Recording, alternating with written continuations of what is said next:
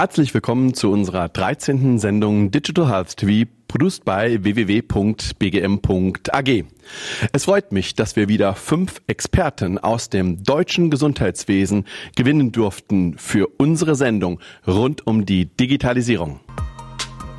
Mein erster Talkgast am heutigen Tag ist Frank Böhme, Gründer und Geschäftsführer der Scanex GmbH. Er verfügt über einen umfassenden Erfahrungsschatz aus den unterschiedlichsten Sektoren des Gesundheitswesens.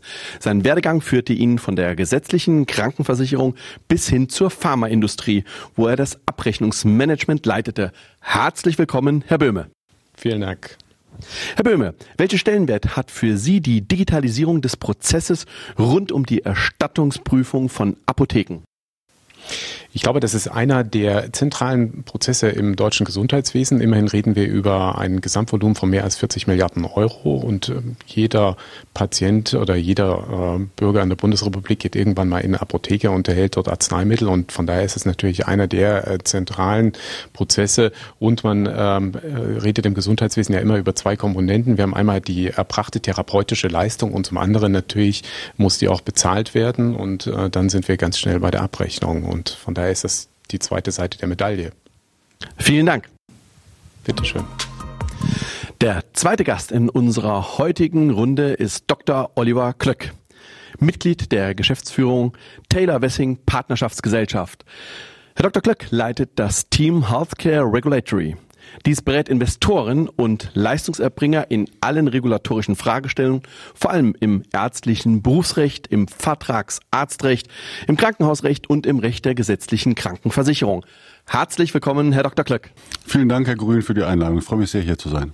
Gerne. Herr Dr. Klöck, Sie sind Experte in zahlreichen Bereichen des Medizinrechtes. Hinkt die deutsche und europäische Rechtsordnung den technischen Entwicklungen rund um Artificial Intelligence Anwendungen hinterher? Das tut sie sicher, aber das ist nichts Neues. Das Recht hinkt der technologischen Entwicklung immer einige Jahre hinterher, holt dann wieder auf, dann kommt wieder ein neuer Entwicklungsschub und dann muss das Recht wieder aufholen. Das ist von daher nichts Neues, aber es ist in der Tat so, ja, das Recht hinkt derzeit noch hinterher. Vielen Dank. Sehr gerne. Mein dritter Gast der heutigen Sendung ist Clemens Maurer, CAO Sprecher der Geschäftsführung Klinikum Darmstadt. Als Vorsitzender des Vorstandes des Klinikum Darmstadt steuert er ein Unternehmen mit circa 3500 Beschäftigten, ist darüber hinaus Vorstandsmitglied der Hessischen Krankenhausgesellschaft und Vorstandsvorsitzender des Klinikverbunds Hessen. Herzlich willkommen, Herr Maurer. Schönen Dank und guten Tag, Herr Grün. Herr Maurer, Digital Health ist eine Chance und Herausforderung, gerade auch für Kliniken. Ihre Einschätzung. Welchen Stellenwert haben Aspekte wie Beschäftigte, Kommunikation, Schulungen und Finanzierung für die Digitalisierung? Erstmal hat die Digitalisierung mehr Chancen als Risiken, muss man im Vorfeld sagen. Und es gibt drei wichtige Punkte. Das muss übers Management ins Unternehmen hineingesteuert werden, gerade ins Krankenhaus. Wir müssen alle Mitarbeitenden mitnehmen in diese neue Technik. Und wir müssen Geld verdienen, um diese Investitionen zu tätigen, weil leider die Fördermittel in den Krankenhäusern nicht dafür ausreichend sind. Vielen Dank. Bitte. Als nächstes darf ich Herrn Michael Schösser, General Manager CompuGroup Medical Clinical Europe bei uns begrüßen. Michael Schösser verfügt über 25 Jahre Erfahrung im Gesundheitswesen. Er hat die Digitalisierung der Krankenhäuser aus unterschiedlichen Blickwinkeln begleitet, sei es im Vertrieb, als Leiter IT eines Krankenhauses, als Prozessberater oder als Verantwortlicher für die Entwicklung eines führenden Krankenhausinformationssystems. Herzlich willkommen, Herr Schösser. Vielen Dank, ich freue mich hier zu sein. Herr Schesser, welche Stellenwert messen Sie einem Kommunikationsnetzwerk bei, welches die Marktteilnehmer von ambulant tätigen Heilberuflern über Apothekern bis hin zu stationär tätigen Krankenhäusern, Reha- und Pflegeeinrichtungen miteinander verbindet? Wenn wir schauen, wo sich unser Gesundheitswesen hinbewegt, dann sehen wir, dass die durchgängigen digitalen Prozesse immer wichtiger werden. Krankenhäuser sind schon lange nicht mehr allein unterwegs, sondern sie sind in enger Partnerschaft mit den ambulanten Sektoren und auch den Patienten, die als mündige Partner auf Augenhöhe mit Medizinern diskutieren. Und genau darum geht es, das mit einem Kommunikationsnetzwerk zusammenzufassen. Und das ist es, wofür wir auch als Compo Group stehen. Unsere Erfahrungen aus dem niedergelassenen Bereich mit den Apotheken und Krankenhäusern zu bündeln und ein großes Netzwerk zu schaffen, um diese Kommunikation zu ermöglichen. Und das war es auch letztlich, was mich dazu bewogen hat, daran teilzunehmen. Vielen Dank. Unser fünfter Gast in unserer heutigen Talkrunde ist Chiara Tanner. Lead Courier Patient App Innoplexus AG. Tanner leitet seit 2019 die neue App für Krebspatienten. Ihr beruflicher Werdegang führte sie vom Bankwesen zur künstlichen Intelligenz im Gesundheitswesen bei Innoplexus, eine Plattform, die sich auf die Entdeckung und Entwicklung von Arzneimitteln konzentriert. Die Courier-App wurde gestaltet, um die gleiche Technologie auch für die Informationssuche von Krebspatienten anwendbar zu machen. Herzlich willkommen, Frau Tanner. Vielen Dank. Frau Tanner, Sie haben eine App auf den Markt gebracht, die Informationen für Tumorpatienten zur Verfügung stellt. Wie können Interessierte die passenden Informationen zu den jeweiligen Krankheitsprofilen erhalten? Ähm, Curia ist äh, eine App, die äh, Informationen zu ähm, Therapieoptionen, klinischen Studien und Experten zur Verfügung stellt. Sie funktioniert durch ein ähm, Frage man kann sich vorstellen wie ein Fragebogen, in dem der Patient äh, seine Diagnosemerkmale äh, eingibt. Basierend darauf ähm, werden Ergebnisse angezeigt, die durch ähm, KI gesammelt und auch aktualisiert werden. Das heißt, ähm, der Patient kann aktuelle äh, Therapien in den USA, in Europa sehen und auch klinische Studien auf der ganzen Welt und Experten, die auf ihre bestimmte Krebsart spezialisiert sind. Alles ermöglicht eben durch äh, verschiedene KI-Prozesse im Hintergrund. Vielen Dank. Gerne. Frau Tanner, Lassen Sie uns heute mit der Bedeutung der Digitalisierung für die Patienten beginnen. Es besteht die Möglichkeit, sich aktiv und eigenverantwortlich im Internet über seine Erkrankung zu informieren. Dies führt in nicht wenigen Fällen zu fehl- oder falsch informierten Patienten. Erläutern Sie bitte einmal die Herausforderung der Online-Fehlinformation für den Patienten. Jeder hat äh, Zugang zum Internet und jeder kann auch Inhalte ins Internet stellen, die ähm, aus äh, unprofessionellen Quellen stammen. Ähm, das heißt, am Ende liegt es am Patienten zu beurteilen, ähm, vertraue ich dieser äh, Quelle oder nicht.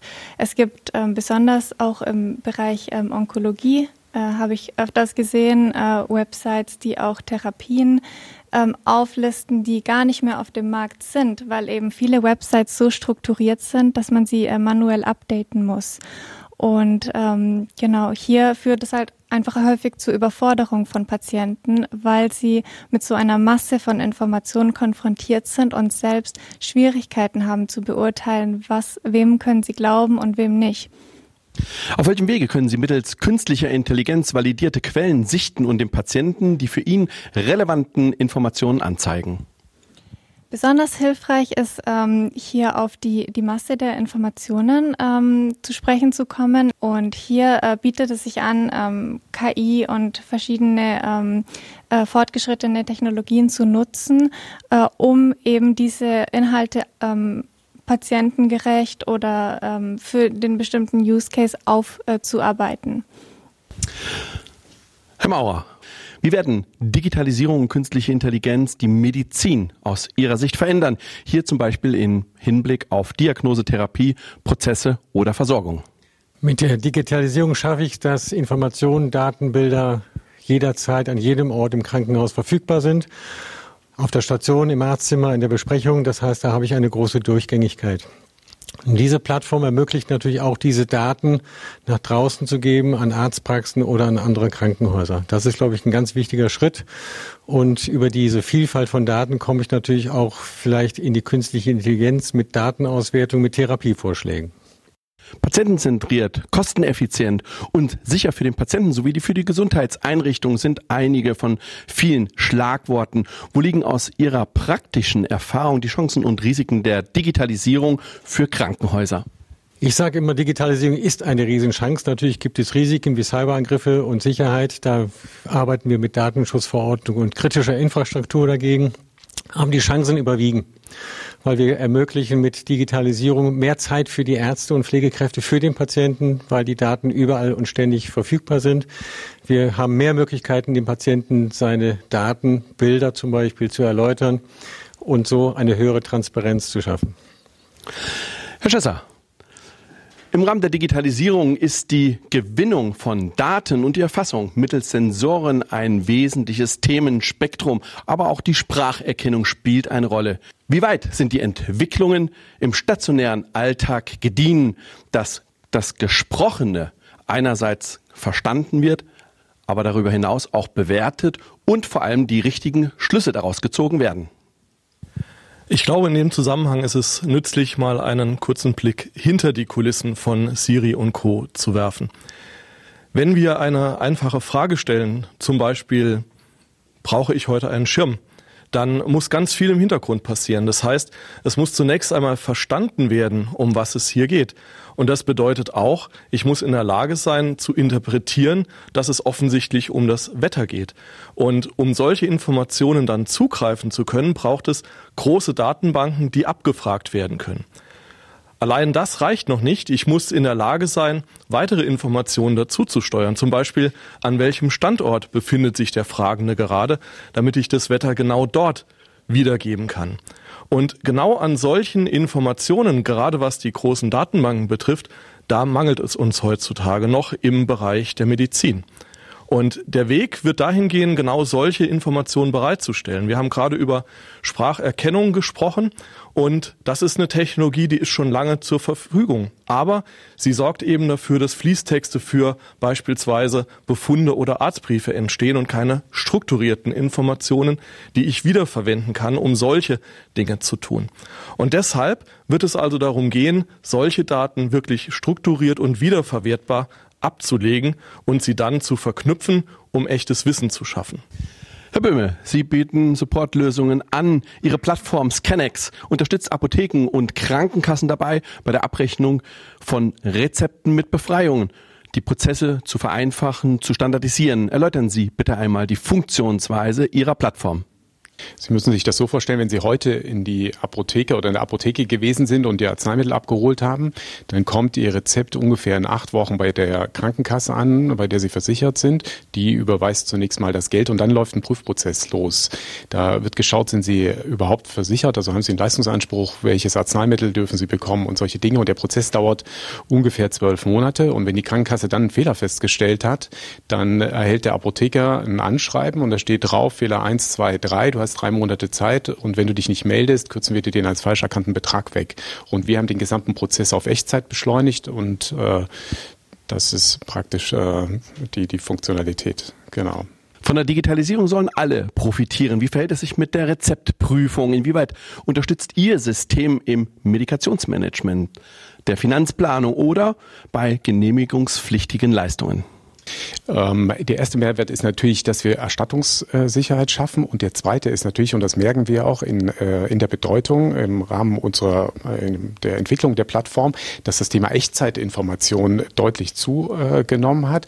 Wir haben also verstärkte Anfragen, äh, wie können die Daten in die elektronische Patientenakte äh, eingestellt werden? Äh, kann ich die Daten äh, für ein Medikationsmanagement verwenden? Weil das ist ja was, der Verzug dieser Informationen, dadurch, dass ich die Daten heute sechs bis acht Wochen später bekomme, dadurch kann ich die Daten, sind sie für bestimmte Funktionalitäten wie ein Medikationsmanagement nicht zu verwenden. Weil sie brauchen, wenn er heute das Arzneimittel bekommen hat, heute Abend spätestens die Informationen oder vielleicht in Echtzeit, um zu sagen, Achtung, nimmt die Tablette nicht zu dieser Tablette. Herr Dr. Glöck, wir beobachten eine Fülle von Entwicklungen hier von Patienteninformationen mittels App der künstlichen Intelligenz bis hin zu den Bereichen der digitalen Prozessen in Kliniken. In allen diesen Sektoren bestehen rechtliche Herausforderungen, die aus der Digitalisierung in der Medizin resultieren, sei es im Berufsrecht, im Datenschutz, in Bezug auf das Thema Haftung. Ist das bestehende ärztliche Berufsrecht überhaupt für die Entwicklungen rund um die künstliche Intelligenz aufgestellt? Bisher noch nicht im ausreichenden Maße aus meiner Sicht. Das Berufsrecht ist ein ähm, relativ traditionelles Recht. Es geht immer noch davon aus, dass der freie Arzt in seiner freien Praxis tätig ist, dass der Arzt im Krankenhaus beschäftigt werden darf, aber sonst eigentlich nirgendwo ärztlich tätig werden darf. Es steht sogar in, in den Berufsordnungen noch der uralte mittelalterliche Satz, die Heilkunde darf nicht im Umherziehen ausgeübt werden. Das kommt tatsächlich aus dem Mittelalter, als der Bader früher so auf dem Jahrmarkt irgendwie amputiert hat und so damit sollte irgendwie aufgeräumt werden.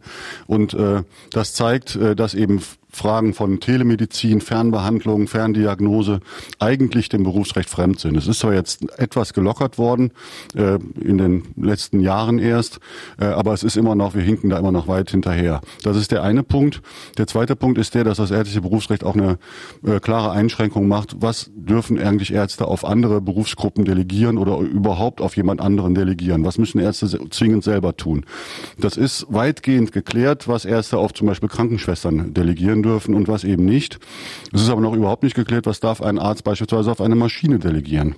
Und äh, braucht man den Arzt dann noch? Da stellen sich dann ganz weitergehende Fragen. Kann es nicht auch sein, dass medizinische Leistungserbringung nachher auch durch Nichtmediziner äh, ausgeübt werden kann? Und von wo aus? Von überall auf der Welt oder eben nur unter dem äh, in, in der jeweiligen im jeweiligen Gestaltungsraum einer einzigen ärztlichen Berufsordnung und so weiter? Das sind alles schwierige Fragen, die sich aus dem Berufsrecht stellen und die nicht alle schon beantwortet beantwortet sind. Frau Tanner, durch digitale Anwendungen wie Ihre App werden Patienten immer informierter und mündiger. Ebenso stellen wir fest, dass in Zeiten von SARS-CoV-2 immer mehr Menschen sich für Gesundheitsthemen interessieren. Hat Covid-19 das Gesundheitsdenken verändert? Und ist dies zum Vorteil für digitale Lösungen wie beispielsweise Ihre App oder andere telemedizinische Anwendungen? Ja, auf jeden Fall. Also ähm, in, in dem Rahmen äh, würde ich sogar sagen, war äh, Covid ähm, eine Riesenchance für eine Revolution äh, in der Digitalisierung und äh, für Apps ähm, wie unsere, aber auch für äh, andere Apps, die ähm, Gesundheits- oder Symptommanagement anbieten ähm, oder sogar auch ähm, äh, Online-Diagnosen. ja, also da äh, hat man auf jeden Fall einen ähm, extremen Anstieg äh, verzeichnen können. Ähm, und auf der anderen Seite auch ähm, eine neue Art von ähm, Patienten sehen können. Ähm, also wirklich äh, Leute, die sich aktiv äh, und sehr engagiert äh, informieren ähm, über Covid, über die Symptome, aber auch mit ihrer eigenen Gesundheit sich auseinandersetzen, wenn sie etwas haben, auch äh, der Situation geschuldet, könnte es äh, Covid sein, ja, nein. Ähm, und äh, ja, die Chance muss man nutzen. Man sieht jetzt diese, äh, diesen Bedarf, man hat den entsprechenden Druck und es hat mich positiv auch überrascht, was in dieser Zeit auch schnell möglich geworden ist, plötzlich mit dem, dem entsprechenden Druck eben. Ähm, was, äh, ja, kann man, äh, ich, also ich habe das insgesamt positiv gesehen, was aber nicht heißt, dass man nicht noch mehr machen könnte. Herr Schesser, kann man festhalten, Lösungen mittels künstlicher Intelligenz unterstützen den Mediziner, indem sie zum Beispiel Muster erkennen oder Rückschlüsse hinsichtlich Risikofaktoren für Erkrankungen ziehen. Die Prüfung und Interpretation werden jedoch stets von Medizinern wahrgenommen. Das, was künstliche Intelligenz im Moment beitragen kann, ist so etwas wie eine zweite Meinung vielleicht. Ja? Das, was wir ansonsten aus Fernsehserien wie Raumschiff Enterprise kennen, das ist Science Fiction und es bleibt im Moment Science Fiction. Dort ist der Bordarzt Dr. McCoy mit seinem Tricoder unterwegs und berührungslos sekundenschnell entscheidet eine Maschine, was zu tun ist. Und da sind wir noch lange nicht. Das, was Stand heute möglich ist, das ist eben eine ganz klassische Mustererkennung auf Basis großer Datenmengen. Und das erlaubt es eben, zum Beispiel Risiken zu erkennen für bestimmte Erkrankungen oder Begleiterkrankungen, die häufig auftreten. Und da hat Mustererkennung und alles, was dazugehört, den richtigen Stellenwert. Und demzufolge, um auf Ihre Frage zurückzukommen, der Mensch wird weiterhin gebraucht, um die Entscheidung zu treffen. Herr Dr. Klöck, bei derart gravierenden Änderungen in der Medizin stellt sich die Frage, wer ist zukünftig für die Folgen der Behandlung bzw. Fehlbehandlung verantwortlich? Wer haftet bei medizinischen Fehlern, wenn man diese überhaupt noch so bezeichnen darf? Wie sieht es in Zukunft mit der Haftung in der Medizin generell aus? Kommt das Haftungsrecht in der jetzigen Form hier nicht an seine Grenzen? Eigentlich nicht, denn das Haftungsrecht hat schon jetzt die Logik, dass man für seine eigenen Fehler haftet und für die Fehler haftet, die durch die Maschinen, die man einsetzt, ausgelöst werden. Im Grunde haben wir das schon immer so gehabt. Als das Pferd durch das Automobil abgelöst wurde, war das Automobil ein gefahrgeneigtes Instrument sozusagen, mehr als ein Pferd. Äh, und das Haftungsrecht ist relativ schnell äh, dazu übergegangen, dass man gesagt hat, der Halter haftet oder der Fahrer haftet für Fehler des Autos sozusagen. Auch wenn die Bremse versagt, wenn äh, das Lenkrad versagt oder so. Im Prinzip haftet der Fahrer, eventuell haftet der Produzent, aber es haftet jedenfalls jemand, der diese Maschine in Verkehr gebracht hat oder mit ihr sie nutzt. So wäre es und wird es auch bei der künstlichen Intelligenz sein. Wer sie nutzt und wer dem Patienten auch sagt, ich werde sie nutzen, äh, der wird letztlich nicht sagen können, die Maschine haftet. Das wird nicht funktionieren. Also wir werden nicht auf ein äh, Haftungsregime äh, von Sachen äh, übergehen können. Das kann ich mir als Jurist irgendwie nicht vorstellen, wie das funktionieren soll, so dass es immer derjenige ist, der diese Maschine nutzt und äh, zu seiner eigenen Entlastung einsetzt. Werden Menschen Ihrer Meinung nach neben der Blutspende künftig auch zur Datenspende aufgerufen? Dies damit wir umfassende medizinische Daten der Bevölkerung generieren können um damit das Machine Learning, sprich das Lernen von Computern, von Maschinen anhand großer Datenmengen nachhaltig zu sichern? Welches Zusammenspiel haben an dieser Stelle Datenschutz und medizinischer Fortschritt?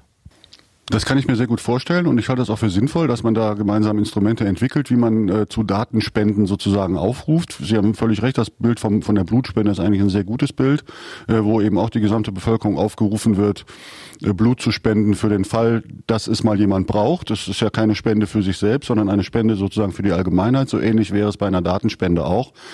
Natürlich spielen da Datenschutzfragen eine ganz, ganz, ganz wichtige Rolle. Das kann nur funktionieren bei äh, Informed Consent, wie der Datenschutzrechtler sagen würde, also bei einem informierten Eingestell Einverständnis, einer informierten Einwilligung dessen, der die, der die Daten äh, liefert und äh, bereitstellt. Und da stellt sich dann in der Tat mehr als beim Blutspenden eine wirklich sehr, sehr, sehr komplexe Frage, eine ethische und auch eine juristische Frage, nämlich ähm, was ist eigentlich eine Einwilligung wert, die 2020 erteilt wird für einen Forschungsfortschritt, der vielleicht erst 2050 eingetreten ist. Also worin willigt der Patient eigentlich ein, wenn er noch gar nicht so genau weiß, wofür seine Daten irgendwann mal vielleicht verwendet werden können? Das ist, glaube ich, das Kernproblem. Aber das lässt sich sicherlich lösen. Also es lässt sich vielleicht dadurch, dass man Einwilligungen erneuert, dass man sie mit einem Haltbarkeitsdatum versieht oder so. Da gibt es sicherlich Modelle, wie man das, wie man das äh, regeln könnte. Aber das sind, glaube ich, die Themen, über die wir uns in der Zukunft sehr, sehr intensiv werden unterhalten müssen.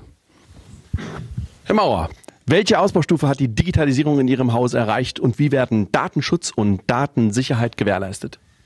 Wir beziehen gerade mit unserem Klinikum Darmstadt einen Krankenhausneubau, der es uns ermöglicht, mit einer kompletten WLAN-Ausstattung auch die volle Digitalisierung zu nutzen. Das heißt, wir haben die volle elektronische Patientenakte, wir haben Mobile Visiten, mobiles Arbeiten für die Mitarbeitenden, da sind wir sehr weit. Und dann kommt natürlich die Frage der Sicherheit und des Datenschutzes auf. Wir sind ein großes Haus unterliegen der kritischen Infrastruktur.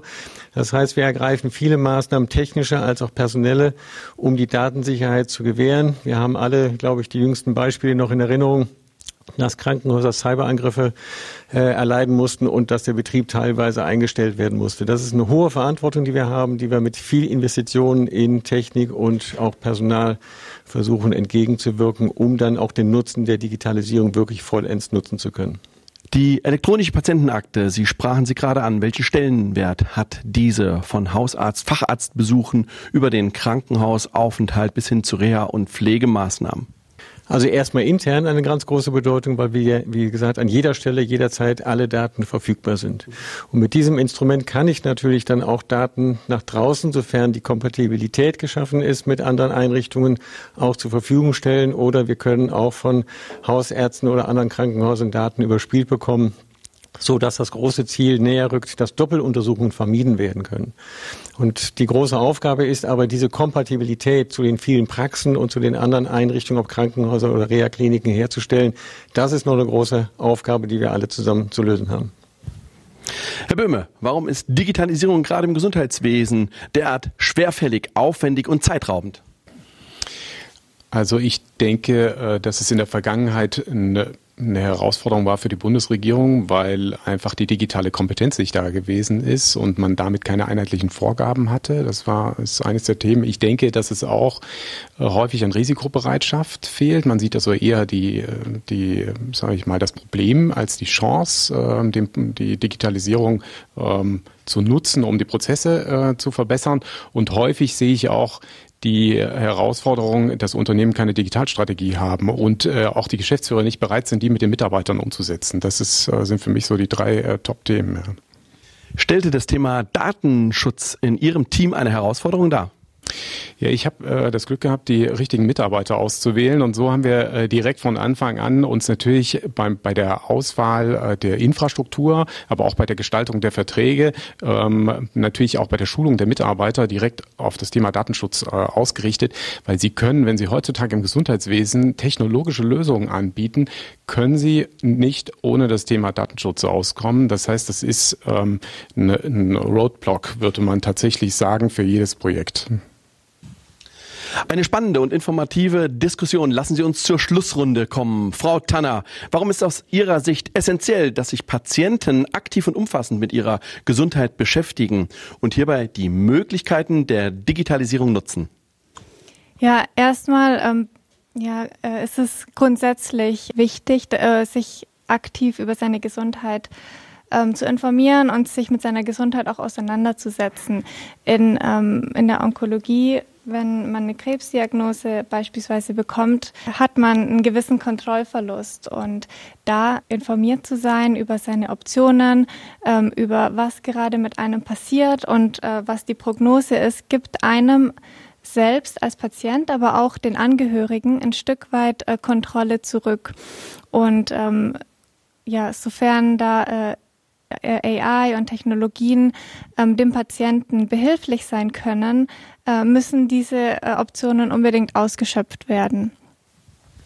Herr Schösser, welche Aktivitäten stehen aus Ihrer Sicht ganz oben, um die künstliche Intelligenz ganz nach vorne zu bringen? Wir müssen zunächst einmal dafür sorgen, dass die Datenbasis geschaffen wird. Wir brauchen valide Daten. Wir brauchen Daten, die zugänglich sind und auswertbar sind. Das ist die Basis von allem. Und da sind wir in Deutschland weit zurück im Vergleich zu anderen Ländern. Uns fehlt sozusagen die Basis im Moment. Herr Dr. Glück, die Digitalisierung tangiert, wie wir gehört haben, zahlreiche Rechtsgebiete und in vielen ist noch ein erheblicher Handlungsbedarf. Was sind aus Ihrer Sicht die größten Prioritäten, die wir auf rechtlicher Ebene angehen müssen, um die Digitalisierung des Gesundheitswesens erfolgreich zu gestalten?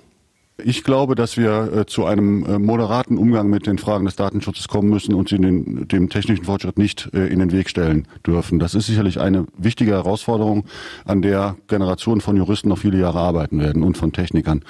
Eine, eine zweite ist in der Tat das ärztliche Berufsrecht mehr und mehr zu liberalisieren und dem dem technischen Fortschritt anzupassen. Da sind äh, derzeit eine Menge an äh, berufspolitischen, standespolitischen und äh, sonstigen lobbyistischen Interessen am, äh, äh, im, äh, stehen dem im Wege.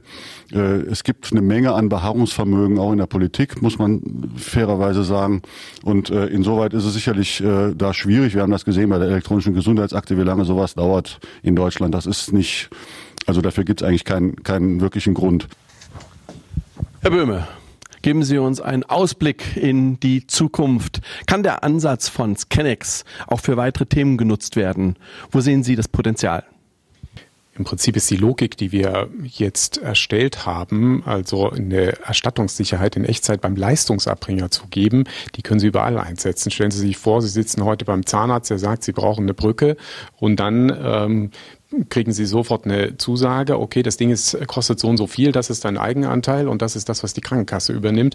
Äh, das können Sie genauso nehmen in Sanitätshäusern, das können Sie beim Optiker machen, das ist im Prinzip völlig egal, das muss man sagen, ja, kann man überall einsetzen. Herr Maurer, verraten Sie bitte unseren Zuschauern, wie sieht die Digitalisierung der Zukunft aus?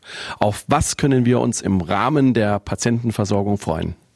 Ein ganz wichtiger Schritt wird sein, dass wir als Bürger und Patienten bestimmen, wer unsere Daten bekommt. Da sind wir noch weit von entfernt, da müssen wir noch was für tun.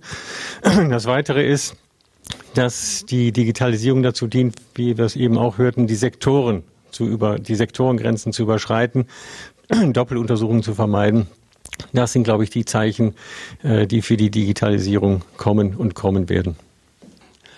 Herzlichen Dank an unsere heutigen Talkgäste der 13. Sendung Digital Health TV. Ich freue mich, dass wir Ihnen wieder spannende Einblicke in unser Gesundheitswesen, insbesondere in die Bereiche Digitalisierung und künstliche Intelligenz geben konnten. Bleiben Sie gesund und schalten Sie auch beim nächsten Mal wieder ein, wenn es heißt Digital Health TV. Ihr Andreas Helmut Grün.